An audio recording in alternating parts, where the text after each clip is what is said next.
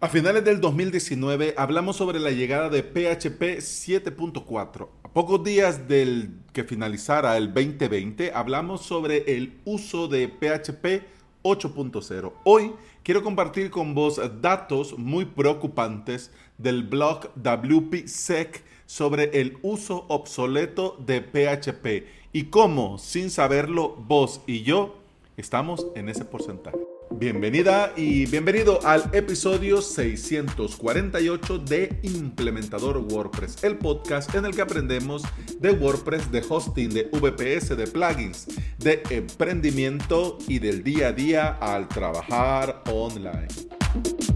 A partir de PHP 7 hemos visto mejoras en el rendimiento y algunos estudios revelan que las versiones 7 y 8 son dos veces más rápidas que sus predecesoras. Actualizar a PHP 8 tampoco va de rendimiento, es decir, Sí, sí, es que me voy a la versión 8 para que todo vaya más rápido. No es ese el objetivo. PHP 7 está llegando al final de su vida útil. Y aunque falta un poco para que esto suceda, mi consejo desde ya es comenzar a hacer pruebas con PHP 8. Yo de hecho ya he actualizado varias blogs y webs sencillas y de momento todo funciona correcto. El plugin de formulario funciona, el plugin de seguridad funciona, el plugin para esto funciona. Es decir, por lo menos en esto funciona. Claro, falta ver estos WordPress en los que hay una pasarela de pago, está WooCommerce, eh, está Tutor, es decir, hay que hacer pruebas. Pero la pregunta que podría surgir, Alex, ¿por qué debería yo actualizarme a PHP 8? Te cuento, el uso de versiones obsoletas no es buena idea. Entre más antiguo es un software, es más probable que se encuentren vulnerabilidades, además de funciones obsoletas y la falta de soporte. Los desarrolladores llegan a un punto que le llaman EOL, en el que dejan de dar soporte, actualizaciones importantes y parches de seguridad. En palabras sencillas, dicho en buen cristiano, si estás usando software obsoleto y algo pasa, estás vos solo con una manita adelante y la otra manita atrás. PHP 7 se lanzó en el 2015 y el 68.9% de todos los sitios web que usan PHP estamos con PHP eh, 7, claro, y sus diferentes versiones, ¿no? Pero 7, ¿no? A eso le sumamos el 29.7% que están al día de hoy con PHP 5. Y no olvidemos que PHP 5.6 llegó a su EOL en el 2018. ¿Sabes qué va a pasar el 28 de noviembre del 2021? Es decir, a un par de días. Bueno, PHP 7.4 va a llegar a su EOL, a su EOL. Y antes de que salgas corriendo como pollo sin cabeza a actualizar todo a lo loco, calma, calma, calma. Vamos a tener parches de seguridad hasta el 28 de noviembre del 2022. Es decir, que a un año de su EOL, hasta un año después, PHP 7.4 va a dejar de recibir parches de seguridad. Pero aún así, tampoco van a haber mejoras en el rendimiento, tampoco se van a corregir otros tipos de errores. Es decir, que, ojo, ojito, mi consejo con este episodio, voy ahora. Y por eso lo estamos haciendo y por eso te lo estoy compartiendo. Mi consejo sí o sí es que te pongas ya manos a la obra, hace un clon de tu WordPress en un VPS idéntico. Mismo panel, misma versión de todo el software. Pero elegí para tu WordPress PHP 8 en lugar de el clásico 7.4. Y proba que todo funcione con normalidad. Te vas a sorprender que tal vez podrían surgir algunas cositas, pero por lo demás todo va a funcionar con normalidad.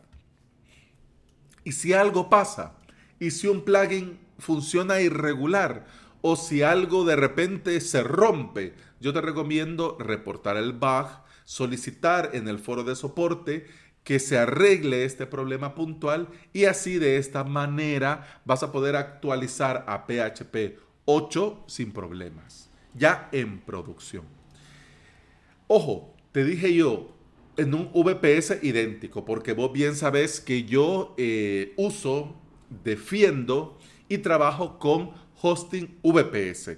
Si vos estás en el hosting tradicional, normal de toda la vida, yo te recomendaría que te pusieras en contacto con el soporte del hosting y consultes la posibilidad de hacer un clon, de hacer un staging, pero en eh, la versión 8.0 de PHP, ¿ya? Solo para probar. Ya si la empresa de hosting te dice de que no, que, que no, que con esto no, que no es posible, que no se puede, entonces mira, corriendo te vas de esa empresa porque esa empresa, si no te ofrecen software actualizado, es una mala empresa. Volvamos al tema. Hablando de PHP dentro del WordPress y los plugins, cualquiera podría pensar, ajá, ¿y WordPress? ¿Qué pasa con el propio WordPress? Mira, de WordPress no te preocupes porque está listo para trabajar con PHP 8.0. ¿Ok? Así que de parte del core no vas a tener ningún problema. A pesar de todo esto, a pesar de todo lo que hemos hablado, PHP eh, sigue teniendo mucha repercusión dentro de Internet. De hecho, Facebook, Wikipedia, Slack y el propio WordPress están basados en PHP. Es un lenguaje de programación muy popular y desde nuestro lado, yo te recomiendo sí o sí probar para poder solicitar a todos los desarrolladores que hagan sus plugins compatibles para PHP 8 y que nosotros podamos actualizar sin problemas. Porque al final, ¿cómo vamos a saber que no son compatibles? Bueno, la única ahora, al día de hoy, la única forma es probando y reportando estos errores. Si el desarrollador pasa olímpicamente de nuestra solicitud, ahí tenemos ya una buena razón para buscar un plugin que resuelva esa funcionalidad, pero que sí sea compatible. Porque el desarrollador sí o sí tiene la obligación de hacer su software compatible con, eh, digamos, el stack recomendado para producción. Sería genial que como usuarios no tuviéramos que preocuparnos por estos asuntos y lo único que hiciéramos sería crear contenido y monetizar nuestros negocios. Ay, sería una maravilla. Pero en el Internet y en el mundo en el que vivimos no es así. Y debemos estar atentos y estar al día con lo que usamos para que nuestro WordPress funcione. Porque no solo tendremos un mejor rendimiento, sino que también estaremos mucho más seguros.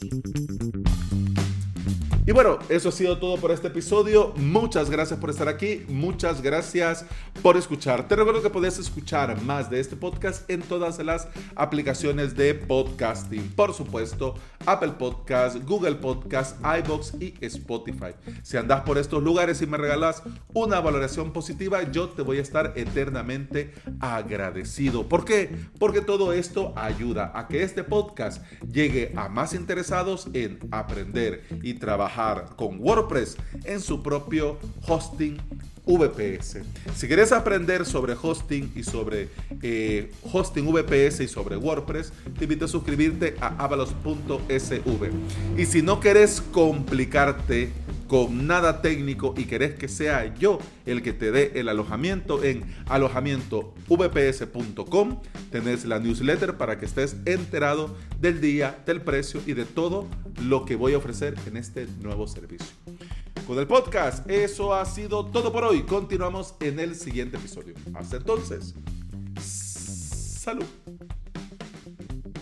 pam, pam, pam, pam, pam, pam, pam, pam,